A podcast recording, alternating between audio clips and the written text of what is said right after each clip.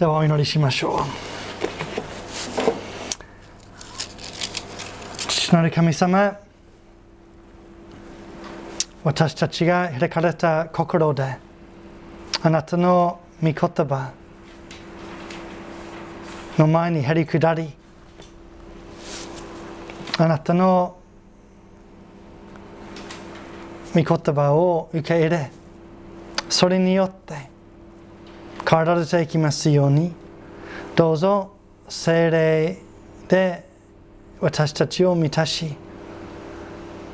私たちを助けてください。感謝して、主イエス・クリストの皆によってお祈りします。アーメン。ルカ3章の始まりに、皇帝、総督、領主3人、大祭司、えーまあ、権力者がどんどんと並べられていますけれども、でも神様の御言葉が望んだのは、世界に名のないヨハネでした。またその御言葉が望んだのは、宮殿や神殿でではなく、荒野でした。神様とその救いに出会うため、経験するため、ある意味で私たちも荒野に行かなければなりません。つまり、プライドを捨てて、神様とその御言葉の前に減り下ることです。自分自分の心や人生がどれほど荒いところかをつまり自分の弱さ上乾き何より自分の罪深さその罪がどれほどひどいものかどれほど神様が悲しまれるものか人に自分に害を与えるものかを認めなければなりません。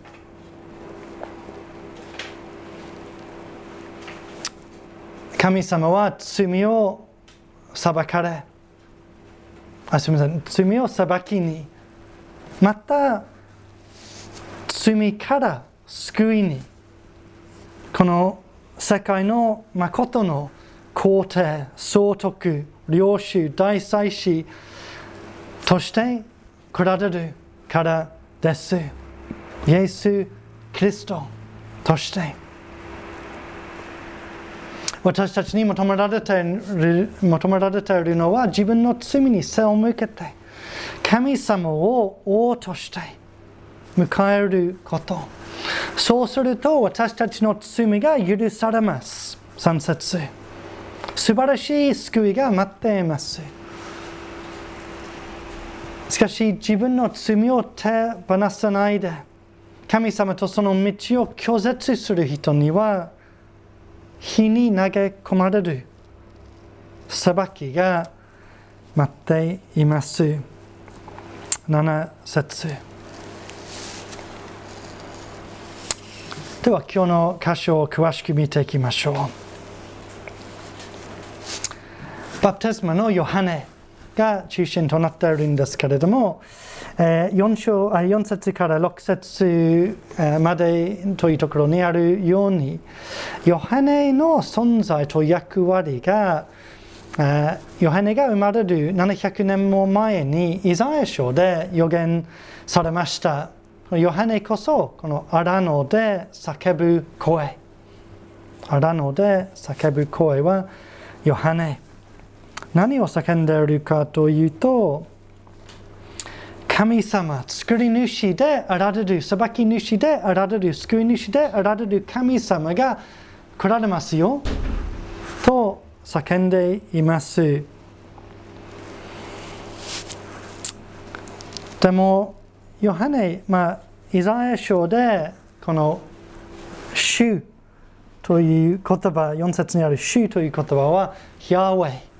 神様を指しているんですけれども、ヨハネは誰の登場を宣言しているのでしょうか告知しているのでしょうか。それは他でもないイエス・キリストの登場ですね。ここでもイエス・クリストはただの人間あのだけではなく神様永遠の神様であられるということがはっきりとされています。のイエス・クリストが生まれたということは神様が来られた。ということなんです。神様ご自身がイエス様として救い主として人間になり私たちのところに来てくださる。ではどうすればよいのでしょうか。4節をご覧ください。主の道を用意せよ。主の通られる道をまっすぐにせよ。とあります。つまり自分と神様の間の邪魔となる罪罪を捨てて神様に向き合う時間がないと感じさせるその忙しさを捨てて神様より他のことを他のものを大事にすることをやめて神様を迎えることです。神様を自分の主として受け入れることです。そして5節6節をご覧になると私たちがそのように神様を迎えようとするのなら神様ご自身がその邪魔者を取り除いてくださいます。すべての谷は埋められすべての山や丘は低くなる。曲がったところはまっすぐになり、険しい道は平らになる。こうしてすべてのものが神の救いを見る。神様が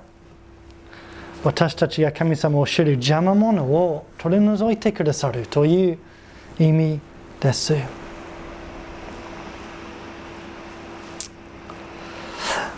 7節に入るとバプテスマを受けるためやってきた人に向かってヨハネは説教をします。私はですねあの数えてみればあの1000回以上あの説得家で説教をさせていただいたことがあります。でもその数多くの説教の中でマムシの子孫たちをで説教を始めたことは一度もありません。でもヨハネはその言葉でこの説教を始めます、まあ、虫の子孫たち。かなり厳しい言葉。でもその群衆が聞かなければならない言葉でした。どういう意味なのでしょうか？まあ、旧約聖書を開いてみると、マムシは無慈悲で人に害を与える動物として、えー、描かれています。つまり、このマムシの子孫よは、憐れみのない人に傷をつけるものよ。というようなという意味の呼び方ですね。そして7節の続きですけれども、えー、マムシの子孫たち誰が迫り来る怒りを逃れるようにと教えたのか。で、ヨハネが、えー、続きます。群衆の、あ、すみません、この迫り来る怒りは神様の私たちの罪に対する怒り、裁きを指していますね。群衆の中でバプテスマというあの儀式を受けさえすればその怒りを逃れられると思った人がいたようですね。そして8節を見てみると神様の大いなる救いの約束を受けたアブラハムの子孫であることだけでその怒りを逃れられると思った人もいたようですね。儀式で、まあ、信仰の経歴というかあの子孫のあの先祖のことでその怒りを逃れられると思った人がいたようですけれどもしかしそれに対してヨハネは実際に悔い改めない限り罪の生活に背を向けて神様が備えてくださる正しい道を歩もうとしない限り宗教熱心であっても儀式を行っても洗礼を受けてもあの良い経歴があっても意味は全くありません。悔い改めない限り。そのようなことはもちろんいいこと。洗礼を受けること、えー、あのクリスチャンの、まあ、先祖とかがあることは良いことなんですけれども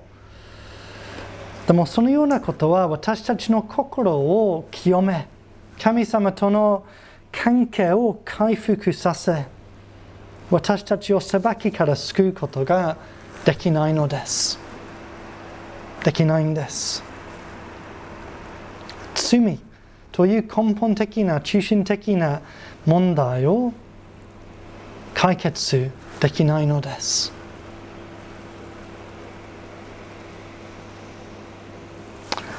9節をご覧ください。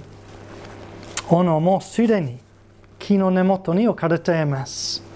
だから、良い実を結ばない木はすべて切り倒されて、火に投げ込まれます。神様の裁きが迫ってくるから、表面的な応答はずっと足りない。必要なのは真までの悔い改め方向転換誠の神様を自分の神様にして全生活において悪いことをやめてその代わりに良いことをすること。神様を全生活において主にすること。良い技愛による行いという実を結ぶこと。実を結ばない木はすべて切り倒されて火に投げ込まれるからです。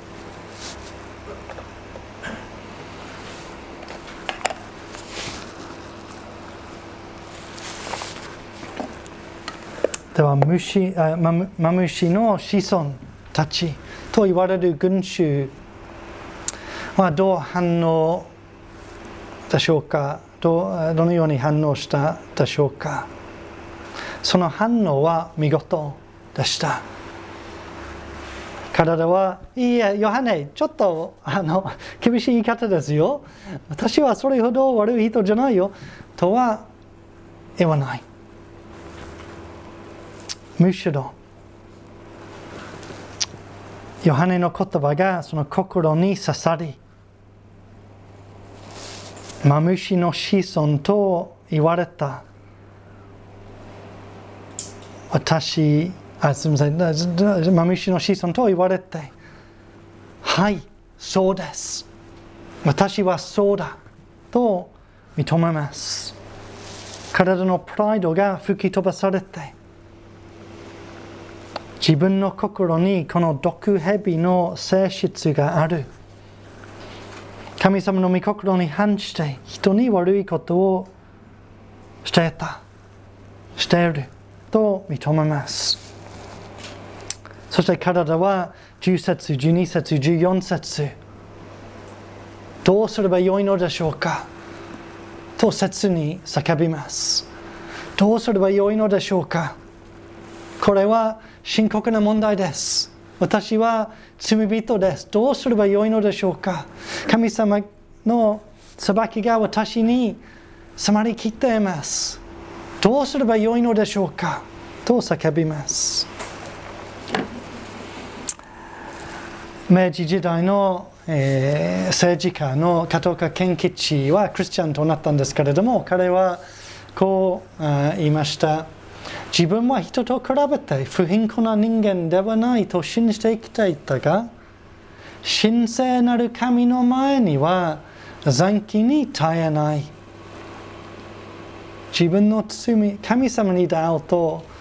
自分が本当に罪人だと認めなければならなかったというわけですね。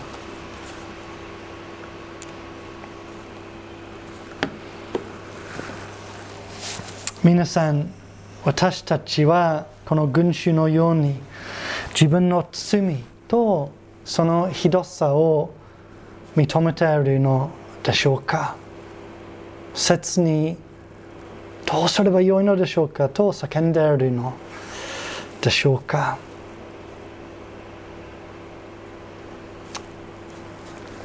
え、鈴木秀明先生という牧師が、えー、このヨハネの、えー、言葉についてこう書きました彼らはその群衆はみんな私たちはどうすればよいのでしょうかと真剣に求めてきたのであるそしてこれが悔い改めの身です身身だった果たしてキリストによってすでに救いを与えられた現代のクリスト者はこのように身を実際に結んでいるのだろうか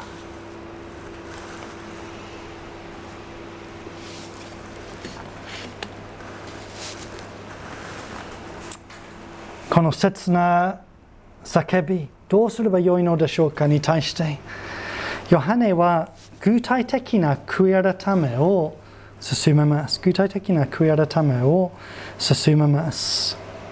共通点がありますね。大体あの、まあ、財産また貪欲に関することがあの並んでいるんですけれども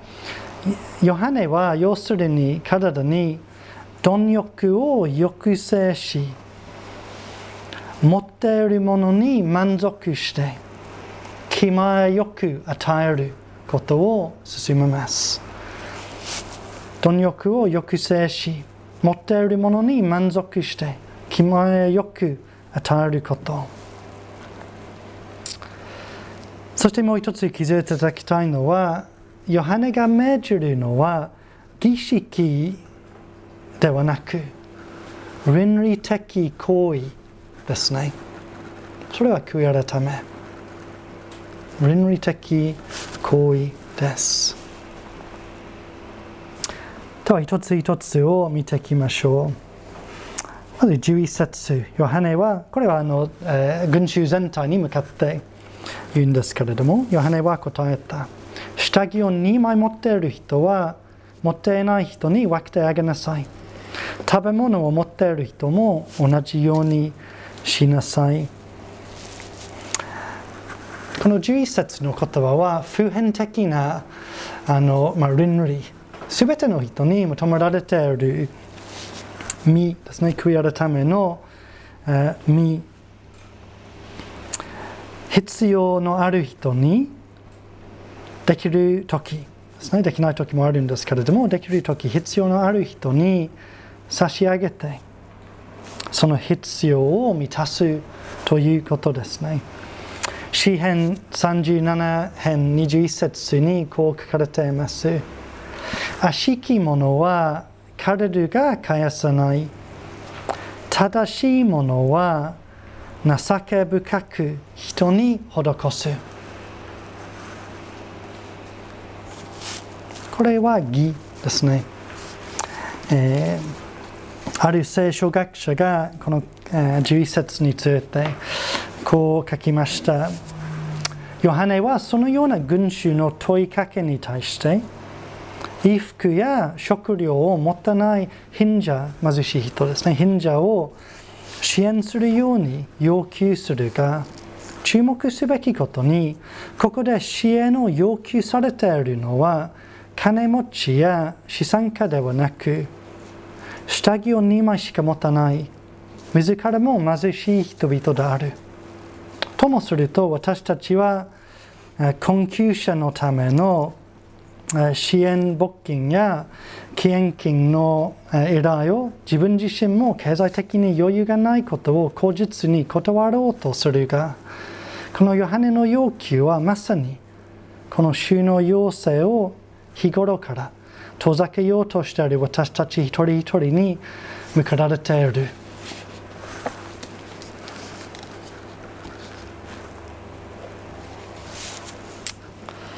そして13、15節で、ヨハネは主税人と兵士たちのどうすればよいのでしょうか、という叫びに対して、その主税人のそれから兵士たちの、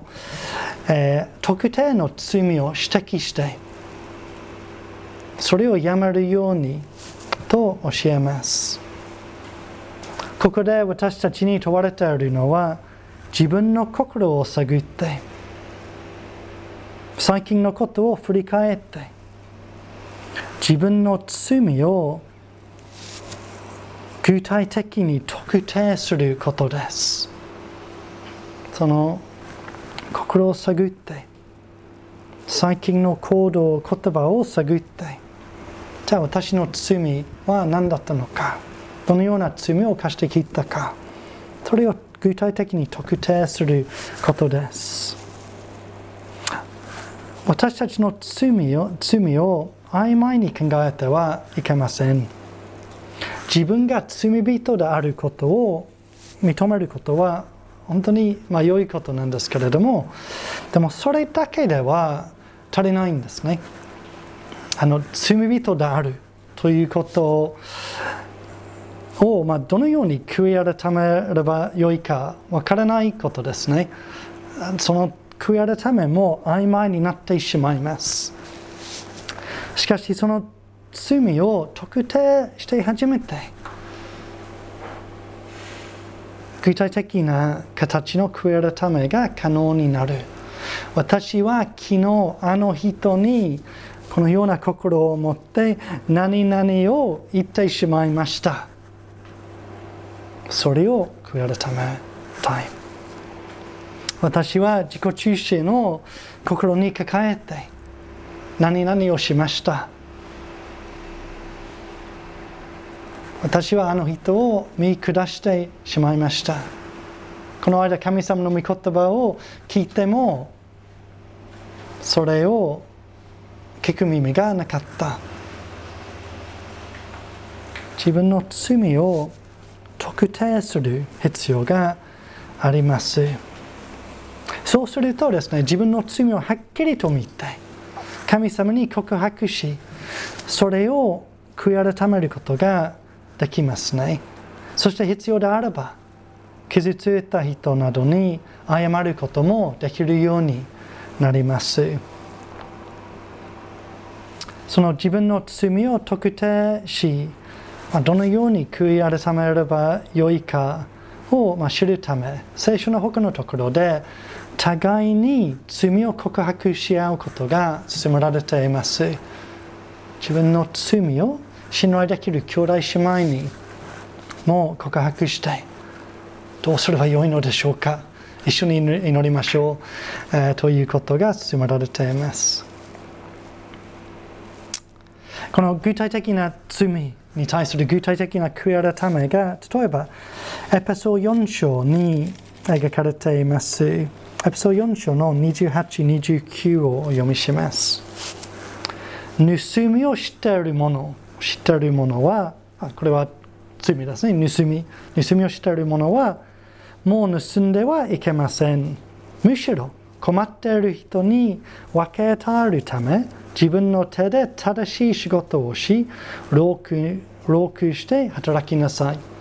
具体的な悔い改めですね。29節悪い言葉を一切口から出してはいけません。悪い言葉を口から出すことは罪ですけれども、どう悔い改めればよいのでしょうか？パウロが書きます。むしろ、必要な時に人の成長に役立つ言葉を語り、聞く人に恵みを与えなさい。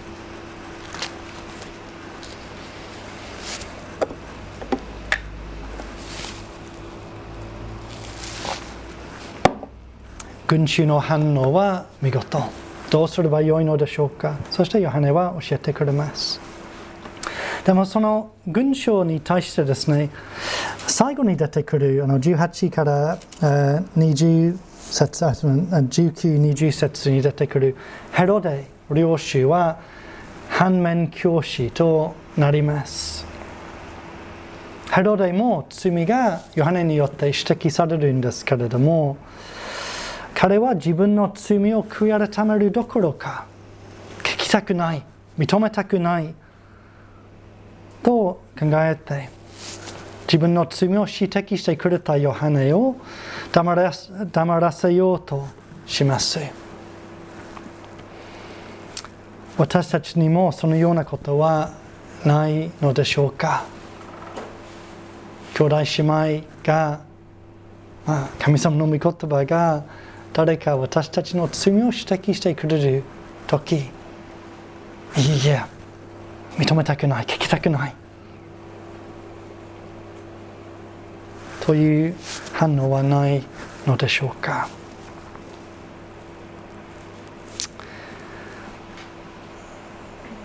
最後にイエス様の救いを考えていきたいんですけれどもその前に、えちょっとまあ1分2分で目想を持って自分の心を探って今考えたように自分の罪を特定してその罪があればどのように悔い改めればよいかを考えていきたいと思います。あの黙祷を持ってそうしましょう。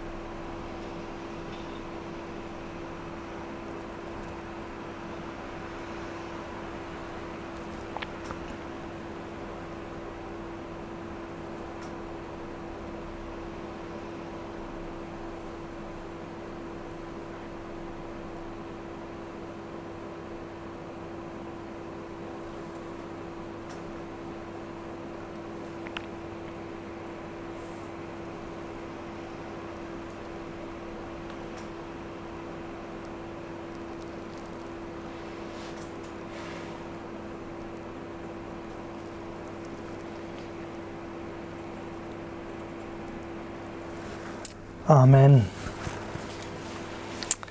あ最後にイエス様の救いを考えていきましょう。18節にですね、えー、このよこのようにヨハネは他にも多くのことを進めながら人々に福音を伝えたとありますけれどもそれを読んでびっくりするする人もいるかもしれないですね。あヨハネの悔い改めなさいという言葉は福音であるのでしょうか良い知らせであるのでしょうかという感じなんですけれどもでも本当にそうです、えー、3節をご覧になるとヨハネが述べ伝えているのは罪の許しに導く悔い改めのバプテスマ。この悔い改めは罪の許しへと導いてくれる。なので、良い知らせ、福音の不可欠な要素ですね。あの、え一章の77節で、ヨハネの働きはこういうふうに、えあの描かれています。彼は罪の許しによる救いについて神のために知識を与えるとあります。これこそ良い知らせ。まあ、このヨハネのあの、まあ、説教を聞いたりそのバプテスマを授けることを見たりしている人は15節のようにあこのヨハネこそキリスト神様がずっと約束しておられた救い主ではないかと、え、思っている、え、とあの思ったんですけれどもでもヨハネはいいえ私はそうではありませんとすぐ答えます。それから自分とイエス様を対比しますね。まず16節ですね、ヨハネは、私よりも力ある方が来られます。私はその方の履物の紐を解く資格もありません。この履物の紐を解く仕事は奴隷の仕事だったんですね。つまり、ヨハネが言っているのは、私はイエス様の奴隷になる資格さえない。奴隷さえはなる資格がありません。それほど私より、まあ、かけ離れたあの方、私より優れた方というわけですね。そして2つ目の対比として、ヨハネは水でバプテスマを続けますけれども、イエス様は精霊と火によってバプテスマを授けるということです。ヨハネは水で、このヨハネはとても大切な役割を、えー、果たしました。悔い改めと救いについて教えることができたんですね。そして悔い改めと清めを象徴する水のバプテスマを授けることができました。本当に素晴らしいこと。ですけれども、このヨハネは人間の心を変えることができなかった。罪から人を救うことができなかった。言い換えればですね、私たちがどれほど倫理、義、良い行いなどについて教えられても、意味深い儀式を行っても、生活を変えようと決心しても、私たちは自分の良い人にすることができません。自分の心を変えることも清めることもできないのです。神様に立ち返り、その裁きを免れることもできません。つまり、本当の意味での悔い改めができないんです。できないんです。改めて、どうすればよいのでしょうかと叫びたいところですね。使徒の働きにもどうすればよいのでしょうかと叫ぶものが出てきます。使徒の働き2章ですけれども、えー、37節からお読みしますけれども、えー、人々はこれを聞いて心を刺されペテロと他の人たちに、兄弟たち、私たちはどうしたらよいでしょうかと言った。そこでペテロは体に言った。それぞれ罪を許していただくために、悔い改めて、イエス・キリストの名によってバプテスマを受けなさい。そうすれば、賜物として聖霊を受けます。この約束はあなた方にあなた方の子供たちに、そして遠くにいるすべての人々に、すなわち私たちの神である主が勝れる人人なら誰にでも与えられているのです。つまり、イエス・キリストに救いを求めると、私たちは罪の許しをいただきます。すべての罪が許されます。私たちが自分の力で変わることのできないその罪が許されます。第一ヨハネ一章八節九節をお読みします。もし自分には罪がないというなら、私たちは自分自身を欺いてより、私たちのうちに真理はありません。ヨハネのような指摘を聞いても、いや、私ではない。私は罪人ではないというのなら、真理はありません。でも、9節もし私たちが自分の罪を告白するなら、神は真実で正しい方ですから、その罪を許し、私たちをすべての不義から清めてくださいます。もうすべてという言葉は大事ですね。イエス様が許せない罪はありません。もし、イエス様を救い主として信じ、神様に罪を告白するなら、私たちのすべての罪が許されます。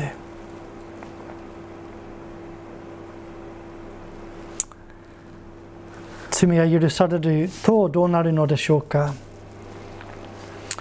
えー、他のところでヨハネバプテスマのヨハネの役割はこういうふうに描かれています。彼は多くの人を体の神である主に立ち返らせる。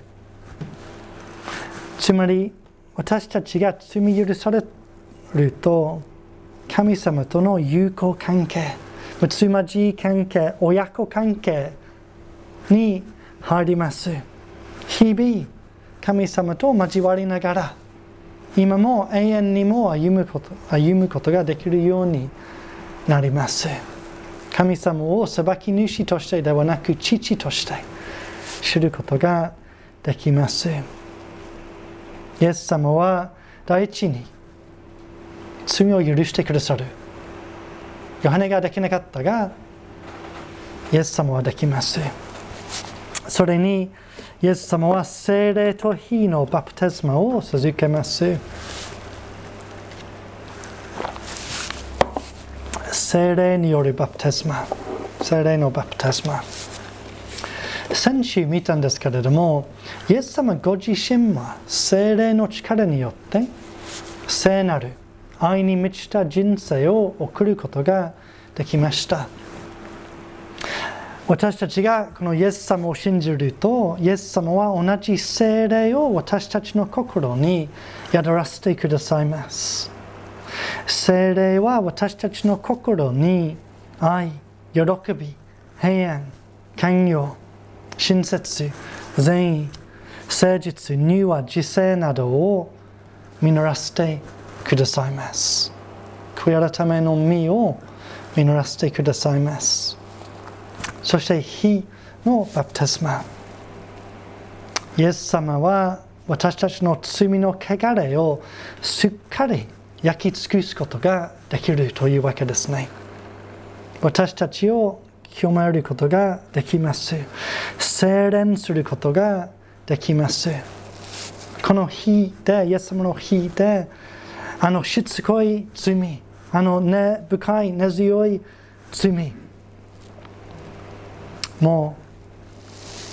う丸焼けされて、私たちはそれをやめることが手放すことができるんです。イエス様の力によって。つまり、水のバプテスマは、悔い改めと救いを象徴できますが、精霊と火のバプテスマは、それを、その悔い改めと救いを実現することができます。イエス様は私たちの罪を許すことだけではなく、精霊と火のバプテスマによって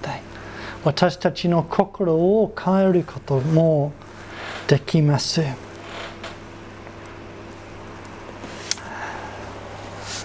今日の箇所に火が2度出てくるんですけれども教えられているのは私たちの罪はどうしても焼き尽くさなければなりません。9節17節のようにもし私たちは罪を悔い改めずに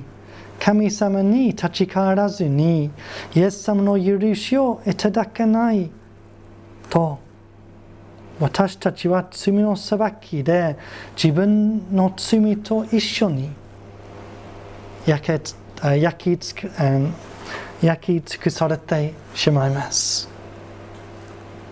しかしかし、誰でもイエス様の救いを求め、罪を悔い改めようと決心したら、イエス様の愛によって力によって精霊によって罪が私たちの罪が許されイエス様の力によって私たちの心が変えられていきます。その日は心を精錬してくれる日となってくれるんですね。つまりクリスト教徒は自分を良くしてからイエス様のところに行くものではなくありのままイエス様悔改めたい体でいきたい神様に立ち変わりたいと祈ってイエス様のところに行くものです。クリスチャンとなるということは罪を悔い改めてイエス様の救いをいただくこと。クリスチャンとして生きるのは日々罪を悔い改めて救いと神様との交わりを楽しみ心が変えられながらイエス様の道を歩むことです。罪に向かって悔い改めることは辛く感じるでしょうが大いなる喜び心の清め永遠の命神様の懐に至ることです。悔い改めは恵みです。喜びへの道です。最後に一人の言葉で終わりたいと思います。牛山泉さんというこの方なんですけれどもがあのある大会でクリスチャンとなったんですけれどもその大会の経験についてこう書きました。背中に背負っていた荷物罪が全部なくなったようで身も心も軽くなりました。大会が終わった後はもう嬉しくて嬉しくて仕方がありませんでした。自分の罪を認めて悔い改めて救いの許しを体験した一人です。